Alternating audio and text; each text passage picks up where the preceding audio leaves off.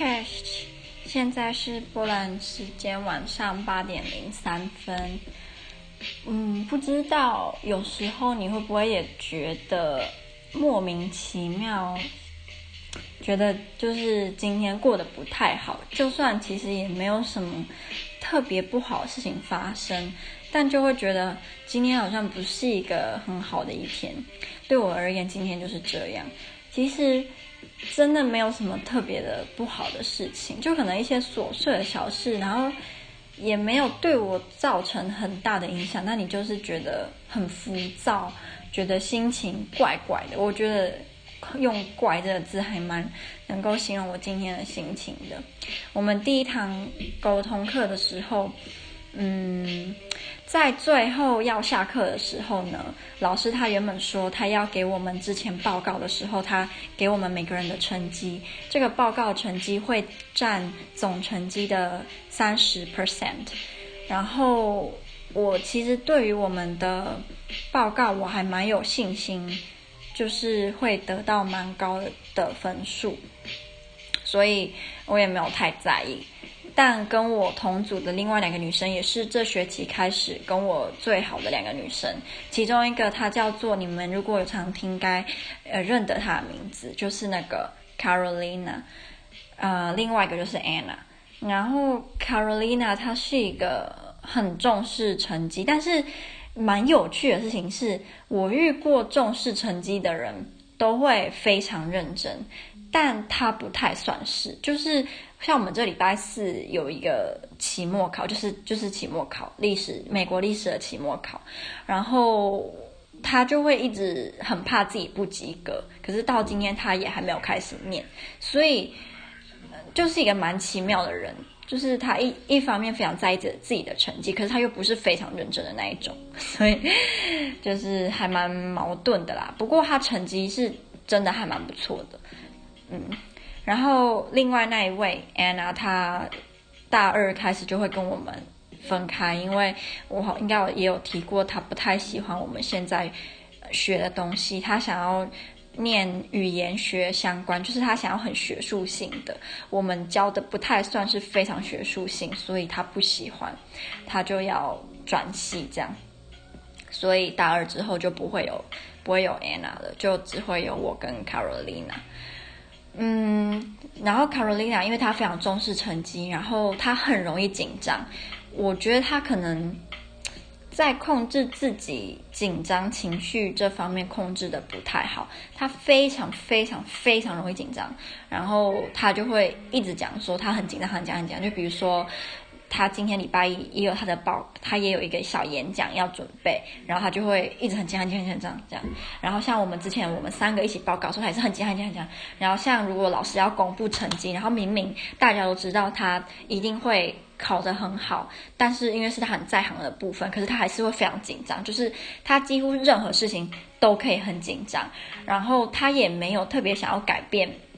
这一点的。给我的感觉是他并没有特别想要改善，但是他也知道自己非常容易紧张，这样，所以我一开始其实跟他相处起来，我是需要调试的，因为我不太算是一个非常会紧张的人，因为我就觉得说，假设是考试好了，如果我有准备很好，那我干嘛要紧张啊？如果我准备不好，那也没什么好紧张的，反正就是考不好，哎，你自己活该，也没什么好好紧张，所以我其实是一个不太容易紧张的人。但是因为在一个旁边，就是在他旁边，他就一直讲说：“我好紧张，好紧张。”你就会有点被影响。然后明明这件事情你一点也不紧张，但是一个人在你耳边绕绕了呃十几圈，一直说“好紧张，紧张”，其实你莫名其妙也会变得很很烦，你知道吗？就想跟他说：“你不要再讲了。”就是哦，对，所以一开始跟他在一起的时候，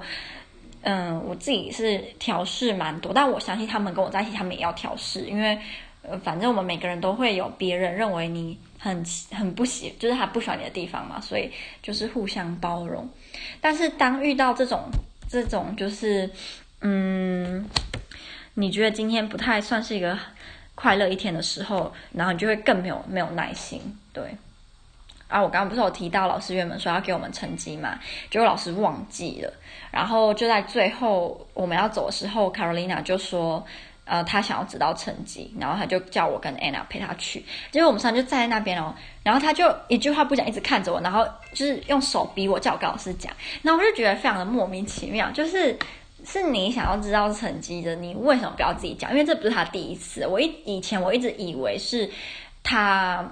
就是碰巧他不想讲，但是我后来发现，他连比如说在买东西的时候，然后像如果我我想要特别知道某一件，比如说我想要知道说，诶，这个东西在特价，那他是会特价到什么时候呢？这种，比如说我就请他帮我问店员，因为店员不会讲英文，因为我一定会自己先试过，店员不会，所以我就请他帮我问，他会不敢问，他在某个层面算是个蛮害羞的人，所以像要跟老师问什么。然后要怎么样？只要我在，他都会让我做，因为他不敢。然后就像我讲的，平常没关系，我就讲。但是当今天我心情就是没有特别好的时候，我就会觉得很讨厌。就是为什么你不要自己讲？他会这么想要知道成绩，是因为他下礼拜一不会来上课。这所以我，我我就更觉得是你自己，因为他要回家，然后他他打算翘礼拜一，所以我就觉得说这不是嗯，跟我其实真的没有什么太大的关系。然后这是你自己的事情，你应该要自己讲。如果是你想知道，因为我觉得我们一定会得到很好的成绩，所以我我没有特别想要知道，就下礼拜一知道我也没关系，反正我们成绩就就是那样，也不会因为下礼拜一才知道就变得不好或变得更好。所以对于我而言，我是没有特别想知道，所以他是最想知道，但他又不自己讲，所以他那那个举动让我有一点稍微的不太高兴。但就像我说的，嗯、呃，可能在平常的我我是不会不高兴的，但是因为今天就是一个比较特别的，呃。就是久久一次，我心情没有特别好的一天，所以我就没有没有耐心。后来他好像有发觉我好像没有平常这么爱笑，没有像平常会一直跟他们讲话什么的，所以，嗯、呃，就是我觉得女生都会通常都可以感觉到你的朋友每天相处在一起的朋友是不是不太一样。我觉得女生或多或少都有这种能力啦，所以后来也没有特别怎么样。嗯，好，然后就像我刚刚讲的，我觉得我们应该成绩不错嘛，对，然后就是我们就得到满分，老师给满我们满分，我就觉得一定是这样啊。我我对于报告这个方面，我是有一定的自信的，尤其是我们有彩排、有练习，然后也都有互相听过对方呃报告。之前练习过的内容，所以基本上只要有发挥，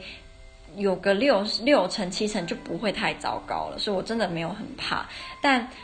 我必须要诚实的讲，很多时候我都会忘记，他们其实也才高中毕业而已。我一直用我已经念过两年大学的心态去看他们是不对的，因为他们的确。以前都没有这样子报告过。我大一的时候，我其实也不太记得我大一第一次报告，我报告的怎么样啊什么的。嗯，所以我也要好好检讨我自己，不能嗯、呃、常常用，因为我已经习惯报告，所以他们如果紧张怎么样是很正常的，我不可以嗯没有去考虑到他们这方面的心情吧。对，好。然后在上沟通课的时候，今天啊。感觉很像大家在开什么家庭抱怨会，这也可能让我又有点觉得有点无言，因为我们我有跟大家分享嘛，我我这是我们学校读的部分，有非常多的理论，然后我是觉得是可以很深的去研究，让大家好好的讨论，但到后来变成大家在抱怨自己的家庭，抱怨波兰，抱怨波兰的宗教，我就会很想。就是离开，因为我真的没有兴趣听他们抱怨他们的家庭，抱怨波兰，抱怨什么什么什么。但是我必须要讲，这就是可能我如果是平常的我，我可能会兴致盎然的去听，但今天我就是不想，嗯。然后他们抱怨的部分呢，我也有稍微的记一些，他们就在抱怨说，嗯，波兰常常被灌成是一个。天主教的国家，可是他们觉得天主教似乎对于他们的国家影响太大了，就是大到一个他们认为不应该的程度。例如他们在选总统的时候，像台湾选总统，人家不是常常都说，很多人不是在看这个候选人能力，或者是他的，呃，对于国家未来的走向，他的计划吗？他们都是看他是什么党嘛。比如说今天你们家是深绿，那你就无论他是烂到一个谷底还是怎么样，你还是会投那个绿的。你们家如果是深蓝的话，就一样一样的道理。可是，在波兰是，如果今天这个候选人他是虔诚的天主教徒，那通常他的票数都会非常的就是高，因为他们现在也慢慢开始有比较新一代的候选人，他们。嗯，就比较不会用打着天主教的这个牌出来竞选。那另外比较老派，他们打天主教的牌，就常常可以在大选中赢得很多的选票。他们好像不知道从什么时候开始，几乎每每一任的总统都是很虔诚的天主教徒。然后他们就在讲说，他们觉得这样是很不对的，因为你根本就没有去衡量这个人的能力，跟他能不能把波兰变得更好。你只是看他会不会对。天主教，呃的教会或者是天主教的嗯教宗等等等，他会不会给他们好处？因为我们班有蛮，就是几乎我们班九成九的人，他们从小都是会去教堂的。因为波兰真的是天主教是大宗，所以他们几乎从小都会去教堂。但是到我们这一辈之后，到这个年纪，很多都会选择不再去教堂，可是他们还是会认为自己是天主教里，可是他们不想要当传统的天主天主教徒这样。呃，我们班有一个女生，她就说她以前还会去教堂的时候，那时候正逢总统大选，然后他们教会的人就在讲说某一个候选人一定要选他，因为他很虔诚，如果他上任一定会给就是天主教什么更多的福利、更多的补助。所以大姨要投他，然后他那时候就觉得，虽然他那时候太小还不能投票，可是他就觉得这样是不对的，所以他后来再也不去教堂。不过他说他还是会觉得自己算是半个天主教徒吧，虽然他不再去教堂，不再做这些形式上的事情，可是他不能说自己不信上帝，或者是不信圣经说的某些话。其实我发现我遇过的很多天主教。年轻的波兰人啦，他们对天主教都是这种很矛盾的心。一方面，你认为自己是相信神、相信圣经的内容，但是一方面，你又非常讨厌他们教会或者是某些呃修女、某些修士在传教时候就是用的方法或说的话，又让你觉得你很不喜欢。所以，他们其实对于自己的宗教是非常矛盾，就是对于自己曾经信过的宗教。然后，另外一个是。我们班有一个女生啊，她叫做 Judita，然后 Judita 其实是波兰文版本的 Judy，所以她常常也被叫 Judy。然后 Judita 的拼法也是 J U D Y T A，就是 Judy 这样。可是她是用波兰文的念法，所以是念 Judita。然后我们班这个 Judita 她是一个金发小美女，然后她她是染的，她。从我们刚开学到现在，就几乎是每一堂课最活跃的人物，他都会很积极的发言，然后大家对他也不会太有什么嗯意见。他是一个非常有主见，然后他也不怕在，就是比如说在课堂上老师提了一个议题，然后你再发表你的言论，他不同意，他也会马上在课堂上就跟你讲说。我可是我觉得应该是怎样怎样怎样怎样，就是他也不怕跟你，就是在课堂上直接对你讲的话提出他不一样的看法，就是他就是一个非常有主见，然后嗯，很算是一个我觉得我从他身上我也想要得到的某些特质，他都有这样。然后他就说，因为他会抽烟，然后他。嗯，会喝酒嘛，然后会常去夜店啊等。他就说这些行为在他很虔诚的阿公阿妈眼里看起来是很不恰当的，所以他说，好像自从他开始有自己的意见，开始去做这些他想做的事情的时候，他的阿公就开始会。嗯、看着他讲说，哎，你怎么变成这样子？哎呦，哎，好好的一个，好好的一个什么漂亮的小女孩，怎么现在就变成这样？就开始看到他，就会一直在那边念，一直碎碎念，一直碎碎念。然后他到后来就有一次，就是跟算是去跟他们讲说，我已经长大了，你不可以再把我当成像小孩子看待。我有我自己的想法，我有我自己想做的事情，无论你喜欢不喜欢，我都会去做。所以你们如果因为我做某件事情不喜欢的话，可以。呃，可以跟我讲，但是我不一定会去做改变，因为是我想做的事情。他就说，他就跟他们讲，然后他说，后来虽然不会马上看到他的外公外婆、阿公阿嬷马上有很明显的态度改变，可是你就可以感觉出来，他们慢慢在接受他们的孙女是变成另外一个他们可能不太希望他变成样，但是他也没有因为这样就比如说功课很糟啊，还是怎么样，他其实功课也蛮好的，然后也都在念书，然后上课的时候也都很积极的在参与。嗯，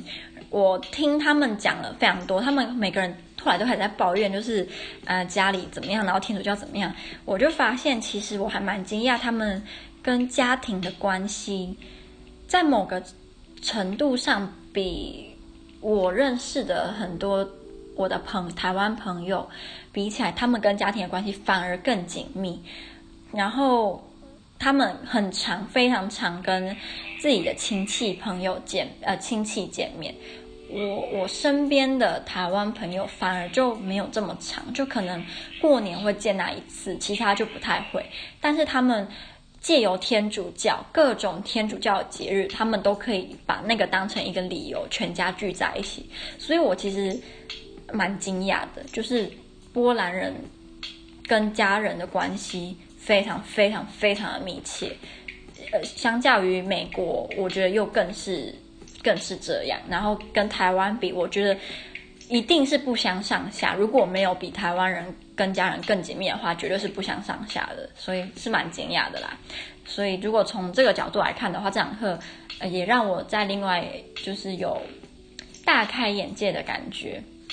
好哦，然后。啊我们这个沟通里面有一个策略，它就是叫 learning theory 嘛。然后它的有一个理论，就是他认为我们如果想要说服某些人我们的论点的话，我们可以不停的重复我们想要他们相信的事情，他们有可能会潜移默化就就相信。如果没有被我们烦，没有被我们烦死的话。然后老师就讲说这一招蛮多。就是教会很爱用，他们会在你每次，比如说礼拜天去上教堂的时候，他们就会不停的讲差不多的事情，然后久而久之，你就会觉得，哎，好像，呃，这个是对的。我我相信，就如果你不会特别要去做别的资料调查，不会再另外去想的话，你很容易就会相信你每个礼拜天去听到差不多东西的那些话。然后老师就讲说，他最，嗯、就是自从他二十几岁开始，他就注意到我们比较年轻的父母对于小孩照顾的方式好像开始改变了。他说他之前就有听到，呃，有小孩子很皮，然后就大概两可能两三岁、三四岁在打自己婴儿的弟弟妹妹这样，然后就很用力打。他就说他看到他妈妈就蹲下来跟他说：“你不可以这样子。”小孩就是婴儿，是需要我们细心的呵护。他就觉得，他就翻白眼，他就觉得说，这种爱的教育，这种用讲道理的，应该要等到孩子他听得懂你那个那句话背后意义的时候再来做。他说，他认为那个情况下，第一个应该是打那个小那个两三岁、三四岁小孩的手心，或者是他打那个婴儿的地方，就给他轻轻的打一下，或者是。小力的打一下，然后跟他说不可以这样子。他说是他觉得这样才是最正正确的方式，因为那个年纪就是两到四岁啊之类的。他们对于你刚刚讲说不能打小婴儿哦，因为小婴儿是需要带，就是我们细心呵护。他说对他们而言，这句话是没有什么特别意义的。然后他也不会因为你讲这句话，在他脑海就植入说哦，以后看到小婴儿不可以打，因为小婴儿是需要我们细心呵护。所以他就觉得说。在某个年龄以以前的小朋友是需要我们像是对待动物的方式。他说他当然不是，也是就是不支持说你随便就比如说看到他这样的就拿那个水管去抽他，也不是这样。但是就不用呃太过于爱的教育啊。他说那是他的想法啦。我也不知道我以后如果当爸妈的话，我会不会也这样子诶。嗯，我自己。对啊，这种事情也讲不准嘛，谁知道以后自己当爸妈或者怎样？不过老师讲的话，我觉得还蛮有趣的啦。嗯，我们第二堂课啊，就在讨论一个算是比较环保的概念吧，叫做 freegan。freegan 它是两个字的综合，free 跟 vegan，所以是呃，对，就这两个字，然后叫 Freegan。那这个运动是你选择不去商店做购买的行为，然后用其他的方式获取你想要的东西，例如去捡垃圾，或者是去跟超市、超商要他们没有卖掉，然后他们要丢掉的食物。然后这就是这个运动，他希望每个人能够做到的。然后这个运动的比较激进的人，甚至会反对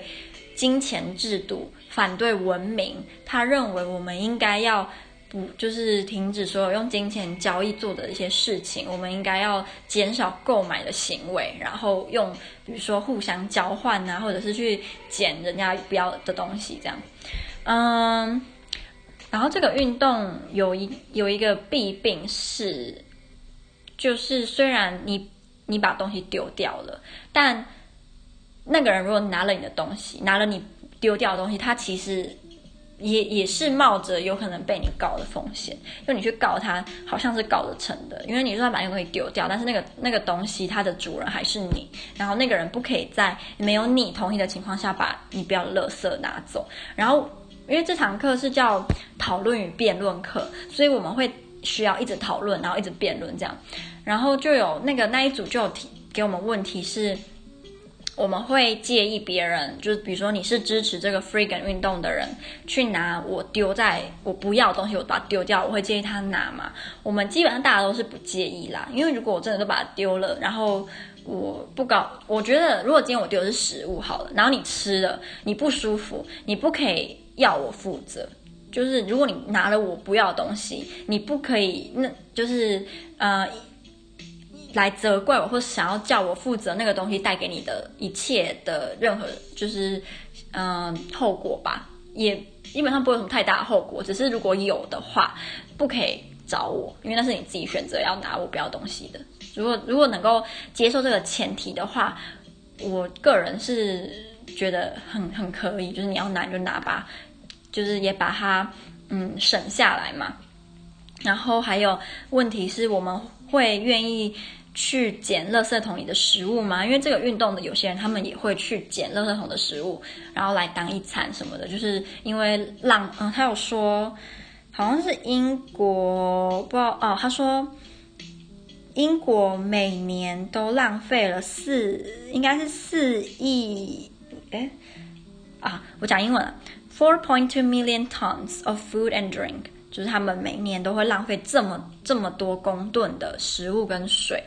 所以有些英国的这个支持这个运动的人，他们就会选择去垃圾桶捡啊、呃、食物来吃。然后我们也有问被问到，我们愿意去垃圾桶捡食物来吃吗？那我不知道你愿不愿意，但是我们大家都不太愿意，因为就觉得蛮恶心的吧。我们愿意做的是，如果去买一个礼拜需要吃的东西，需要煮的食材，那尽量让自己不要买过多的食物，或者是你知道自己吃不了那么多，就不要买。我觉得我们觉得这样子也可以达到差不多的效果，就是跟你去捡人家不要，就是人家不要吃的东西。因为如果你你买食物，你都把它吃完，也都没有浪费，那其实。其实也蛮蛮蛮 OK 的，也没有造成什么太大的嗯困扰，顶多就是比如说你在购买的时候不要买包装太繁繁复啊，什么那种大家都知道的小常小知识吧。嗯，我想看我们还要讨论什么哦，然后还有讨论说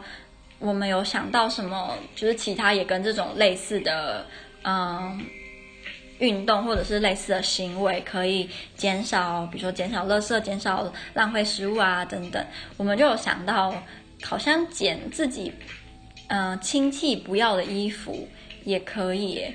也蛮也蛮嗯普及的。我因为我问他们，他们也也觉得都可以啊。然后就捡亲戚的衣服，就跟你去二手二手衣店买二手衣差不多意思嘛。只是我我那时候就有开玩笑讲说。我会不想要，嗯，就是捡垃圾桶的东西。有一个原因是，很多恐怖片不是都会这样吗？就你去捡垃圾桶东西，然后捡到那种什么魔盒，或者是捡到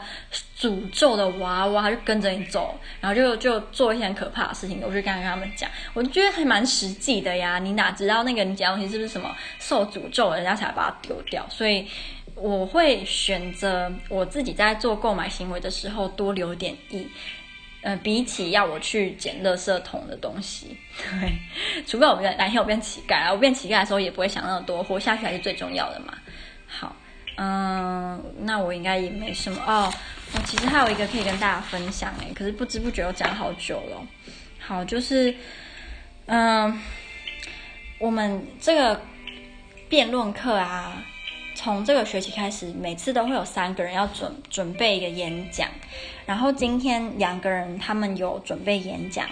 一个就是 Carolina 嘛，她准备的是跟嗯、心理疾病有关的演讲，然后后来我们大家在讨论一件事情，就是我发现波兰人他们说，我的同学啦，他们说如果今天他们得了忧郁症或者是。得了心理上面的疾病的话，他们会选择跟朋友说，不会跟家人说，因为他们说家人有时候才是那个会一直 judge you 的那个。哎呦，我在讲什么？就是会一直 judge 你这个人的那一些人，其实有时候是你的家人，不是你的朋友。然后他们还有说，尤其是爸爸。爸爸有时候会觉得说，你只是在那边装死，就你明明没有那么难受，你明明就呃，你只要去做那些你该做的事情就好了，干嘛在那边说呃，我没心情没心情？就是他们觉得老一辈的人比较不能理解这种心灵上面的疾病，然后可是自己的朋友就可以理解。嗯、我后来就在想，如果我有一天我得忧郁症，我会选择跟我家人讲，还是跟我朋友讲？我自己是觉得我应该会跟我姐姐讲，我妈不一定。可是我觉得我应该也会跟我爸说，因为我认为他们是可以理解我。可是朋友的话，我可能也会讲，但是朋友可能就是要很好很好的那一种，就是好到也不行，就那那那几个我可能会讲，但是其他的就不太会，因为这种事情。我也不希望人家就是当成茶余饭后的话题在讨论我的病啊，还是怎么样？对。然后第二个演讲是哦，前面那个，然后老师就问我说，在台湾怎么样？我就说我们台湾那个国高中啊，不是会有心理医生吗？就是那个不是心理医生，辅导老师，就是在辅导室的辅导老师。然后他们就蛮惊讶的，因为他们没有这种东西。他们从就呃求学阶段都不会有辅导老师，所谓的辅导老师。对，第二个演讲是上个学期跟我很好的女生她的演讲，她还蛮有勇气的，因为他第一堂课没有来，所以他第一堂课他不知道大家在讨论天主教跟讨论在抱怨天主教，就他他在讲的东西就是有点他在传教，他在他在跟我们说这个世界呢是三个元素组成的，一个是。Brokenness，一个是上帝完美的呃创作品，一个是福音，上帝的儿子。他就开始来讲说这三个是怎么影响对方，然后说我们是希望自己成为上帝的完美创作品，还是我们希望自己是 broken 的？因为呃，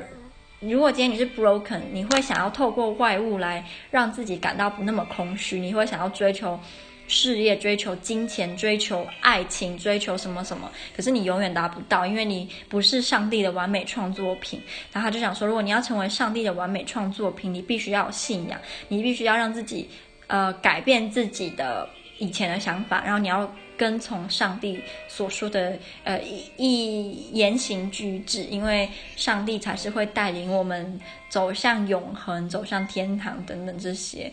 我的姐，我的姐，那个叫什么？我的心得是她非常的勇敢，可能也是因为她不知道第一堂课大家一直在抱怨天主教，所以然后她不知道大家其实非常讨厌。呃，不过她明明就知道很多人会可能会不同意她，她还是讲了出来。我觉得很多时候我们都宁愿不要被别人反驳，不要让别人质疑我们，所以我们反而会去。选的主题是比较没有争议性的，然后他越他去选了一个这么有争议性的主题，我是蛮佩服他的啦，至少我是不敢。他那时候在讲的时候啊，我们班我就看到很多人就一直在很 有一点听得不太高兴，因为跟他们相信的背道而驰了嘛，就蛮有趣的啦，就觉得还真是巧啊！你不在那堂课，大家就在抱怨，呃，你现在在跟我们讲事情。他讲完，老师讲的地方就是，哦，你这个好像不是一个演讲，是在传教。他就说，啊、对呀，对呀，蛮有趣的。